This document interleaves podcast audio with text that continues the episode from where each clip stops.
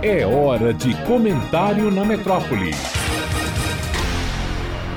O diabo está fofando a sua cova. Dona Edith dialogava com o interlocutor afoito, advertindo-o do insucesso de uma conduta sem temperança. A figura de Satanás é sempre abjecta porque é associada a estripulias sem controle do destinatário de suas traquinagens. Satanás do hebraico Satã, é o inimigo de Deus do homem, é o anjo decaído e tentador do homem.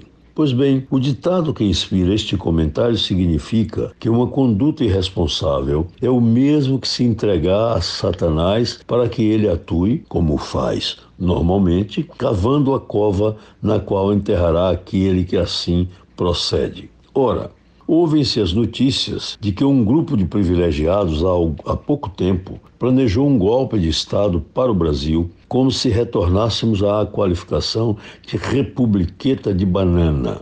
Um golpe de Estado consiste na substituição ilegal de chefe de governo eleito constitucionalmente. O ilegal substituto é assim porque se vincula a uma facção política apoiada por forças militares aliadas a forças civis, ambas bastardas. O Brasil conheceu as viandeiras de quartéis, assim chamados os falsos líderes políticos, frequentadores das casernas, conspirando contra os legítimos mandatários do povo, produzindo intrigas à semelhança das fake news deste momento. Recentemente, por interesses escusos, essas pessoas abjectas tentaram retornar ao palco onde se protagonizavam no passado essas cenas desprezíveis. São pessoas egoístas, porque em vez de construir uma nação desenvolvida, desprezam o sofrimento de uma grande parcela da população brasileira sem comida,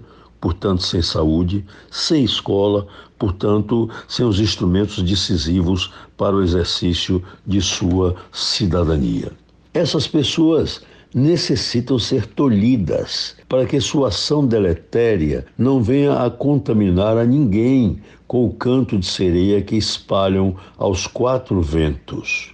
Aqueles que sofremos com a ditadura anterior, resultante do último golpe de Estado, com participação dessas forças do atraso, sabemos como é difícil a convivência com esses governos chefiados por déspotas que concentram em si todos os poderes de Estado. Eles agem à semelhança de Satanás e quem se ilude com as suas fantasias está candidato à cova social fofada por eles. Edivaldo Brito, para a Rádio Metrópole.